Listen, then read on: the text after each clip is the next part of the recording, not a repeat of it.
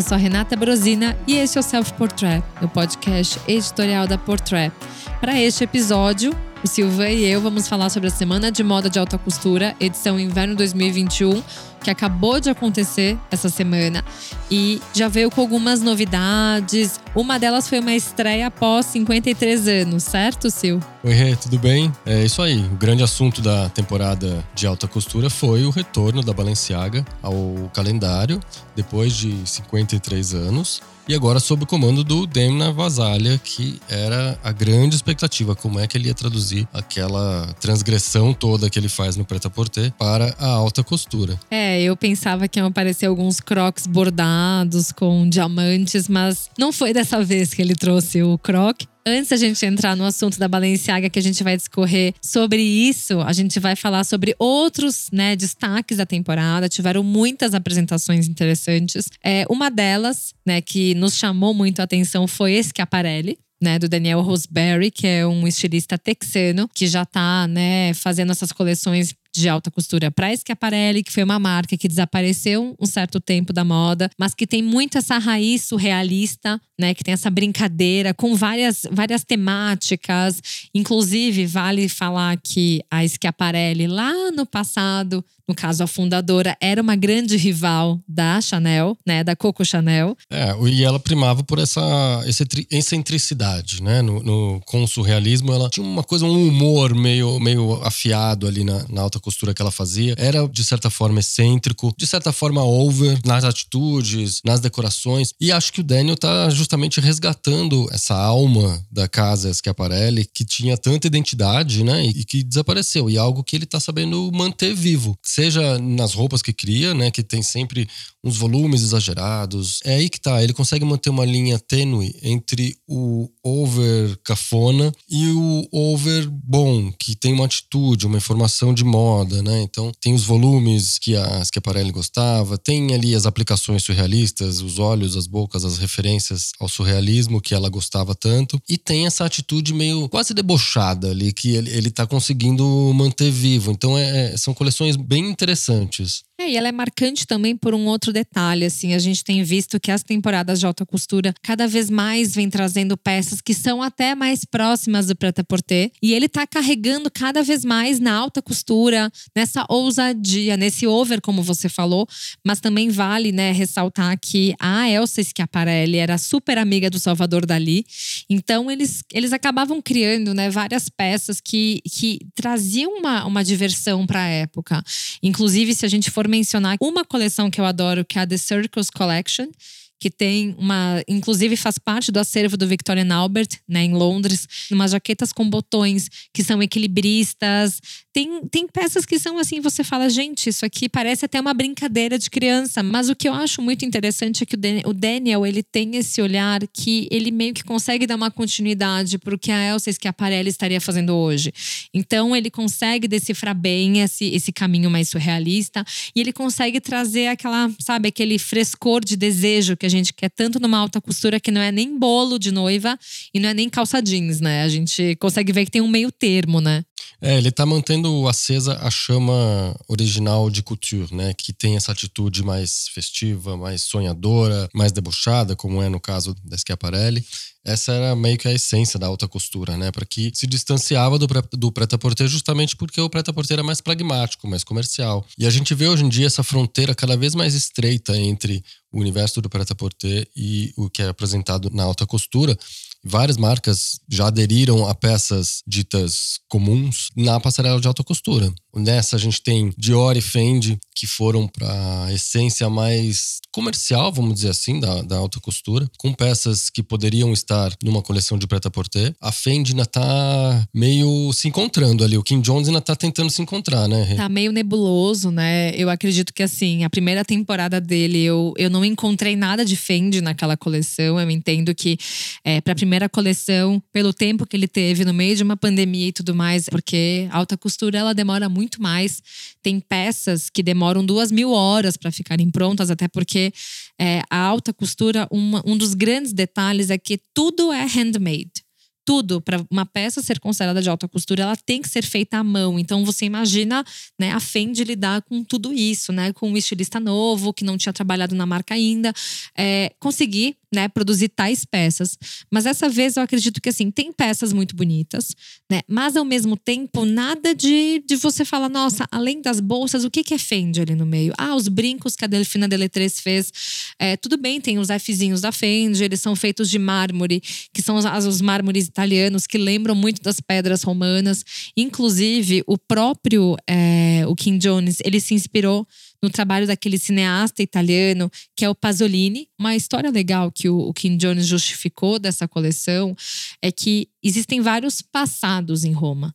Né? A cidade é tão antiga, mas você consegue é, compreender várias personalidades de mulheres, por isso também que ele explorou uma passarela com mulheres de várias idades, desde a Chrissy Turlington, a Kate Moss, a Laila Moss, mais uma vez na passarela, as modelos, que é a Mika Araganaz, a Ariane Van Harpen, que também é outra modelo que é, clá é clássica da temporada, né, de Fendi, mas ao mesmo tempo a gente não se surpreende tanto, né? A gente espera, né, mais atitude da Fendi comparado comparada com o prêt-à-porter que ele fez, que foi excepcional, né? É, o que me parece que o Kim Jones está fazendo é explorar uh, as raízes da marca de todas as formas possíveis. Explorar Roma é uma delas, né? Porque a, a, marca é de lá. Visualmente, claro que as peças ali, ali são riquíssimas, tem um, um, trabalho manual de handmade ali absurdo, luxuoso, né? E não poderia ser diferente. No fim das contas, o resultado é quase tradicional demais, né? Então é, é, é bem by the book, assim, a alta costura, a opulência feminina na sua forma mais pura pura ali, né? Mais tradicional. Então, não surpreende. A cartela de cores não, não ajuda, que ela é meio toda meio esmaecida, meio clarinha. Ela lembra muito as pedras de Roma, né? As construções romanas, as cores que essas, né, esses materiais que a gente muitas vezes vê na paisagem de Roma. Mas ao mesmo tempo, isso que você falou é muito real, acaba indo para uma, uma raiz muito clássica.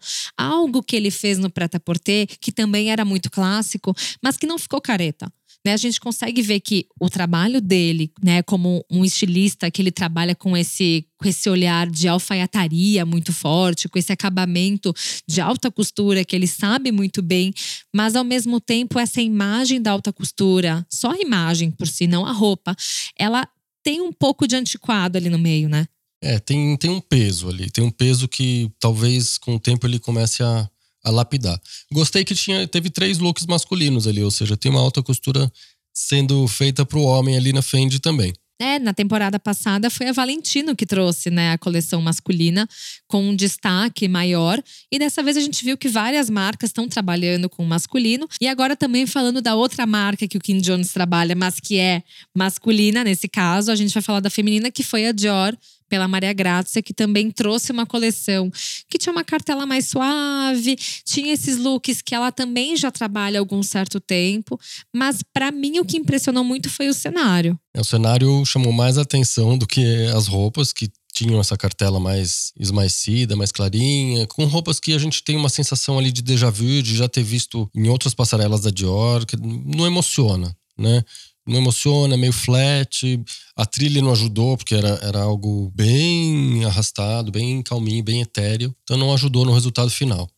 É, eu acredito que assim, essa coleção, ela foi, né, no meu ponto de vista, foi chique, foi elegante, como sempre ela faz, mas não foi aquela uau, como a temporada passada de alta costura, que ela explorou muito o universo do tarô, com aquele filme incrível. O que mais me chamou a atenção nesse desfile também, né, foi o próprio mural, que na verdade ele remete muito a esse olhar de alta costura, pela própria preciosidade, esse toque minucioso dos fios, da tecelagem, que na verdade é uma instalação da artista francesa Eva Jospin, que é o Chambre de que teve uma inspiração na sala indiana de costura do Palazzo Colonna em Roma, que também remete muito a esses desenhos, essa combinação de cores.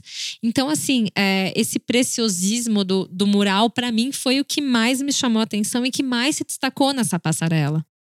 É, quando o cenário chama mais atenção que a coleção, temos um sinal de alerta. E outra, outra coleção que foi mais para o caminho do clássico e, e, tradicional, da alta costura mais tradicional, foi a da Armani Privé, né? Tem sempre aquela elegância do senhor Armani, que você sabe um pouco o que vai encontrar ali, é para uma mulher muito específica. E dessa vez o que chamou atenção são os tecidos Chanjan, né? Que mudavam um pouquinho de, de cor com um efeito quase metalizado ali. Exato, essa coleção se chamava Shine né? Então ela trouxe muito desse brilho e um contraste muito diferente do que foi também a temporada passada, que o senhor Armani estava meio melancólico com a cidade de Milão vazia. Então ele conseguiu trazer agora uma alegria, uma leveza, algo que estava precisando, né? Então o desfile aconteceu na embaixada italiana lá em Paris. Então ele conseguiu fazer um desfile presencial. Ele é muito fã de desfiles presenciais, ele não via a hora disso acontecer. E ele conseguiu também trazer aquela cartela de cores, né, que ela é sempre muito azul marinho, vermelho, o acinzentado, os neutros no geral e também uma cartela mais blush, né, que traz um pouco do rosa, traz também os acabamentos de brilho, que ele é craque em trabalhar com brilho. Então, o verde também apareceu em alguns looks com uma certa transparência, as camadas. Então, tudo isso que o senhor Armani consegue, né, fazer com excelência a cada temporada dessa vez veio bem alegre, porque ele estava alegre, né? É, deu para notar o entusiasmo dele do retorno dos desfiles presenciais no final, quando ele foi de sala em sala ali na, na embaixada para agradecer as palmas. E foi emocionante vê-lo ali emocionado e perceber que ele tá ficando bem velhinho mesmo. Acho bom a gente aproveitar enquanto dá o senhor Armani. É verdade, sempre que possível. E a Chanel, o que você gostou mais da Chanel? Foi um desfile especial esse, né? Foi, foi um desfile especial e eu confesso que assim, é, eu sempre vejo que a Virginia ela consegue trazer coleções muito fortes, né, na proposta dela, até porque é um contraste daquilo tudo que a gente veio falando, né? É, já faz tempo que a gente nota essa diferença do trabalho dela para o Karl Lagerfeld. É, ela consegue fazer uma mulher muito mais real de alta costura, né, ela consegue também trazer muitos códigos da marca, o próprio tweed. Né? Ela trouxe o xadrez também de formas muito mais elegantes e modernas e jovens. Ela também tem aquele olhar de conseguir contrastar muito as croppeds, os tops com as saias bordadas. É, o que eu acho muito interessante é que essa coleção também contou com chapéus, que são feitos na Maison Michel já há muito tempo. Tweeds também das coleções de alta costura também são feitos pela Lesage, que também é um dos ateliês que fazem parte da Métier d'Art da Chanel. Além de, claro, as flores, que são as camélias, os plissados e as próprias plumas, que são da Le Marrier. Também é outra maison que a Chanel trouxe né, para esse grupo Métier d'Art para preservar né, esses trabalhos manuais, essa, essa cultura francesa, né, do handmade, desse savoir-faire. Então, alta costura a gente consegue ver tudo de uma forma muito mais, né, requintada, mais elevada no nível Chanel. É um trabalho minucioso precioso, feito com muito esmero por essas mãozinhas hábeis de todos esses ateliês aí. O desfile foi inspirado em duas artistas, duas pintoras, uma impressionista, que é a Berthe Morisot, que era cunhada do Manet, e a cubista Marie Laurencin, que era uma figurinha carimbada da época de ouro do jazz em Paris. A apresentação foi realizada no Musée Galliera, que está, não por acaso, hospedando uma exposição sobre Gabrielle Chanel, que é Gabrielle Chanel Fashion Manifesto. Então, tudo ficou muito bem amarrado ali. É, inclusive, tem uma observação que é, é interessante, né? O vestido de noiva né, que a gente vê por último, é, ele remete muito às peças que a Chanel usava na década de 30. Exatamente. Então, assim, é, é, muito simples, são as linhas mais lânguidas também. A gente vê aquele tecido, sabe, escorrendo. Ele não tá. Não é volume, volume, volume, né? É muito, é muito simples, é um tecido branco, sem muitos detalhes, com aquele véu. É, inclusive, teve uma outra marca que teve uma noiva, né, com muito véu, mas que foi num contexto muito diferente, né? É outro contexto. Teve noiva, teve véu e teve chapéu, assim como na Chanel.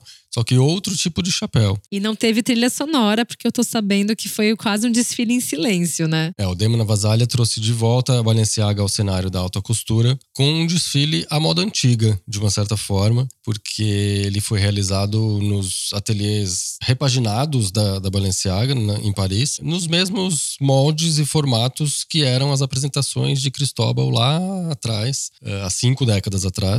Com direito à plaquinha de número do look, né? Com direito à plaquinha do número do look e sem trilha, como você bem mencionou.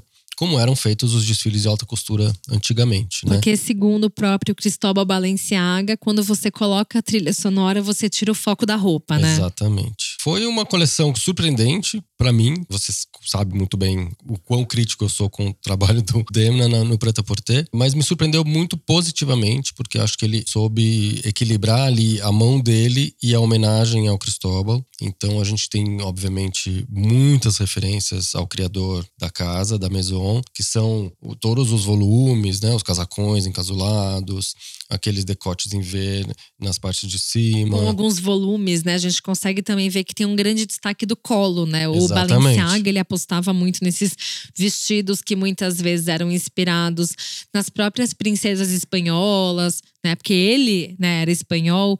Então, assim, é, são modelagens também que representam muito essa era do, do Cristóbal Balenciaga lá atrás, que ele também era visto como à frente do seu tempo. Ele né? era transgressor, né? Exato. Então, assim, a transgressão na época ficou adaptada para os dias de hoje, né? No olhar do Demna.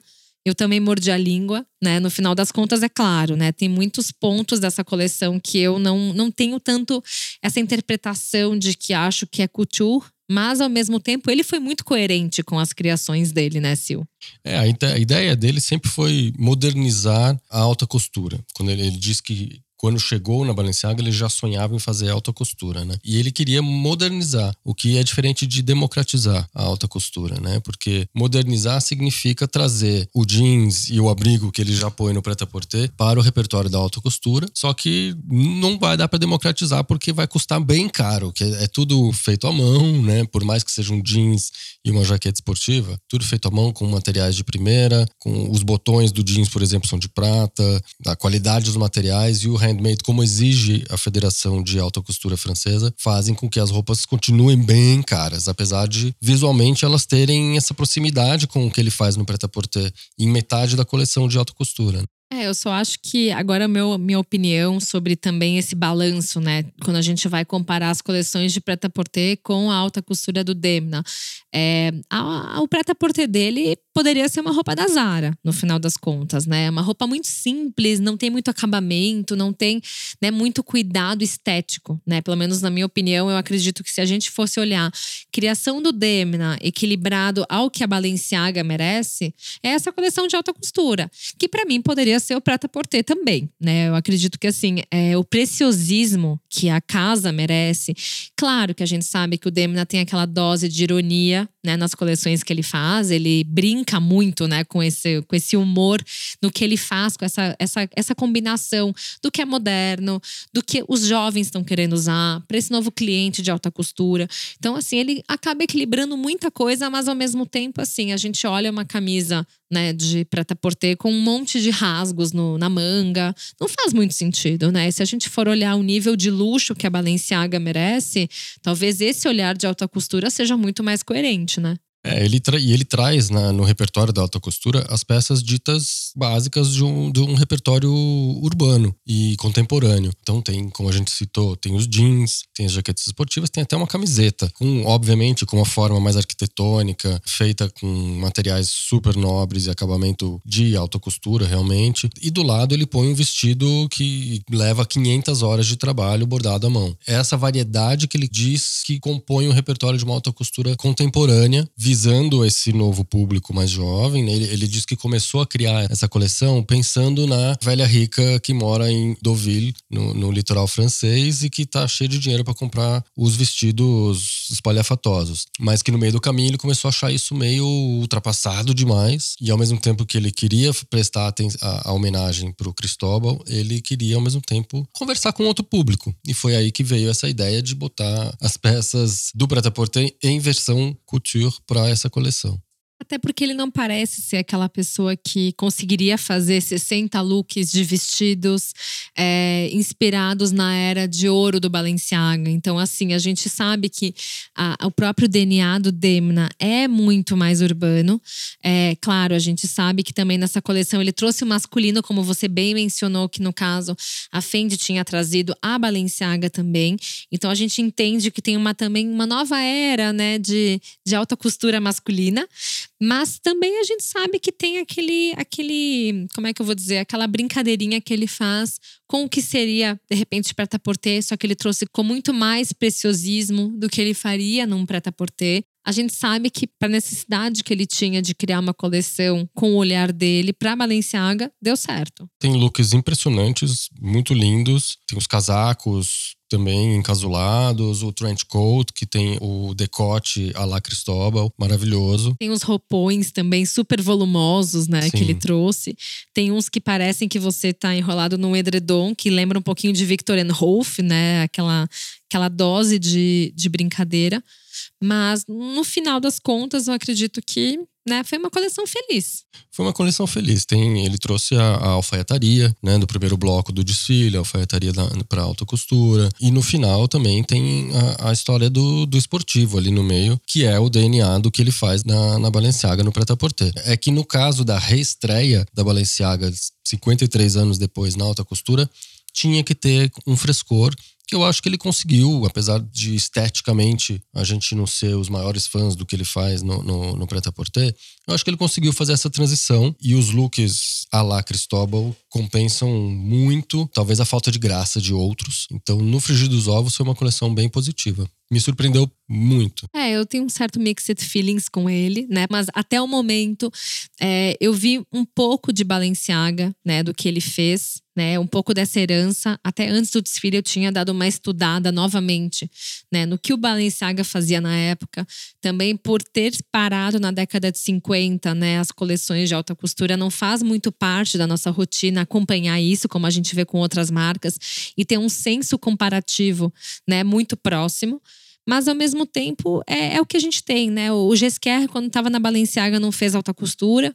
Então a gente tem só referência do fundador da marca, né, sobre o olhar. Então, se a gente for analisar agora, é, ninguém consegue julgar essa evolução, né? Só entender se faz parte né, do código do que o Demna está apresentando hoje para a marca. É, me preocupa é como ele vai sair dessa sinuca de bico aí, porque ele se sai melhor quando homenageia o Cristóbal do que quando vai para o seu próprio repertório, né? Então, é, vamos ver como é que ele vai resolver essa equação no, nas próximas coleções. É, eu acredito que ele vai se dar bem, porque ele é um grande apaixonado pela moda, né? A gente vê que ele tem essa essa história de querer ousar muito, de partir para áreas que outras marcas não estão seguindo, mas ele não vai, né, parar por aí. Talvez ele encontre outras formas de homenagear o Cristóbal Balenciaga.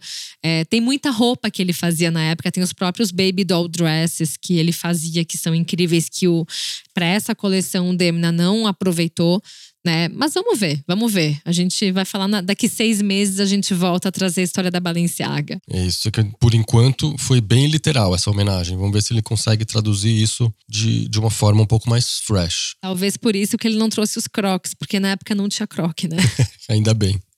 Eu queria, eu queria, antes da gente se despedir, queria só citar duas apresentações em vídeo que me chamaram a atenção, que foi o filme, né? Porque é um longa-metragem que a Maison Margiela fez, mais uma vez nessa temporada. Foi espetacular, dura uma hora e quinze o filme. É um longa, praticamente, de, com uma temática meio terror. Prepara a pipoca. Prepara a pipoca.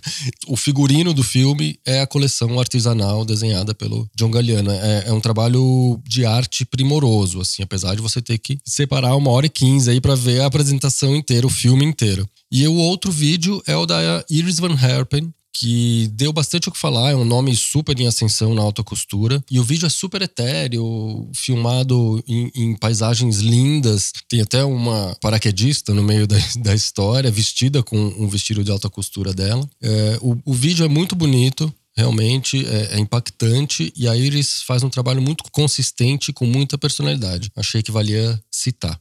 Essas duas marcas, elas sempre saem um pouquinho da caixinha, né? No caso, a Iris trabalha muito com essa ideia do 3D, né, para moda. Ela sempre né, bateu muito nessa tecla, até por uma questão de né, ser algo mais contemporâneo, algo que seja também que brinque com essa ideia de tecnologia. Então, esses efeitos que ela traz na roupa, é, só ela consegue trazer. E do Margela é isso, gente. Até porque na temporada passada também ele gostou de fazer filme, né? Ele fez um, uma espécie de um curta-metragem, só que nesse backstage, né, da apresentação dele. Enfim, um cara muito visionário, ele tem um olhar muito, né, muito à frente também. Mas essa temporada foi bem rica, né, Sil? Foi uma temporada boa, foi forte e que venham as próximas. É verdade, eu senti falta de Valentino, mas em breve deve ter, né? Ele vai fazer o dele já já, acho que separadamente. É verdade. Bom, Sil, obrigada. Obrigado, Rê. Foi um prazer mais uma vez. Prazer é meu. Tchau, tchau. Até. A trilha, a mixagem e a masterização são do Edu César, a edição é do Arthur Canto e a direção é do Alan Eliezer.